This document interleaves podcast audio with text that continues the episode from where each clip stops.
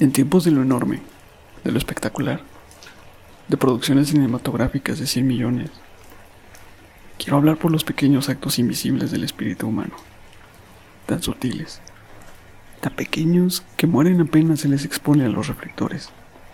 Quiero celebrar las pequeñas formas de arte, las formas líricas, el poema, la acuarela, el estudio, el boceto, la tarjeta postal, el arabesco, el trío y la bagatela, y las pequeñas canciones en 8 milímetros. En tiempos en los que todos anhelan el éxito y quieren vender, yo quiero celebrar a aquellos que aceptan el fracaso social cotidiano para buscar lo invisible, lo personal, las cosas que no dan ni dinero ni pan, y que no hacen la historia contemporánea, ni la historia del cine, ni ningún tipo de historia. Yo estoy a favor del arte el arte que hacemos los unos para con los otros como amigos y que hacemos para nosotros mismos.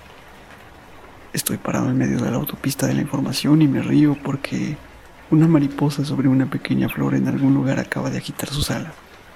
Y yo sé que todo el curso de la historia cambiará drásticamente debido a ese aleteo. Una cámara de 8 milímetros acaba de ser un susurro en alguna parte del este de Nueva York y el mundo no volverá a ser el mismo. La verdadera historia del arte es la historia invisible. Una historia de amigos juntándose y haciendo todo aquello que aman. Para nosotros el arte recién comienza, con cada nuevo susurro de un proyector, con cada nuevo susurro de una cámara. Nuestros corazones se alzan, nuestros corazones se abrazan, mis amigos. Lo que acabas de escuchar es el texto escrito por Jonas Mikas el cual nombró Manifiesto anti 100 años del cine.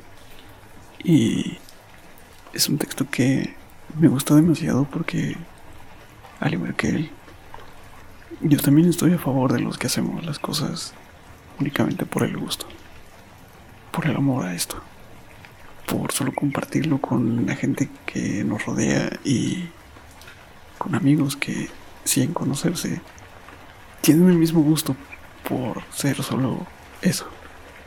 Un susurro, como él lo dice. A través del tiempo, a través del espacio, a través de la historia. Existen grandes contribuciones, existen grandes gritos que no necesariamente aportan mucho, pero hacen mucho ruido. Antes de dormir y... Es decir, este podcast quiere ser eso.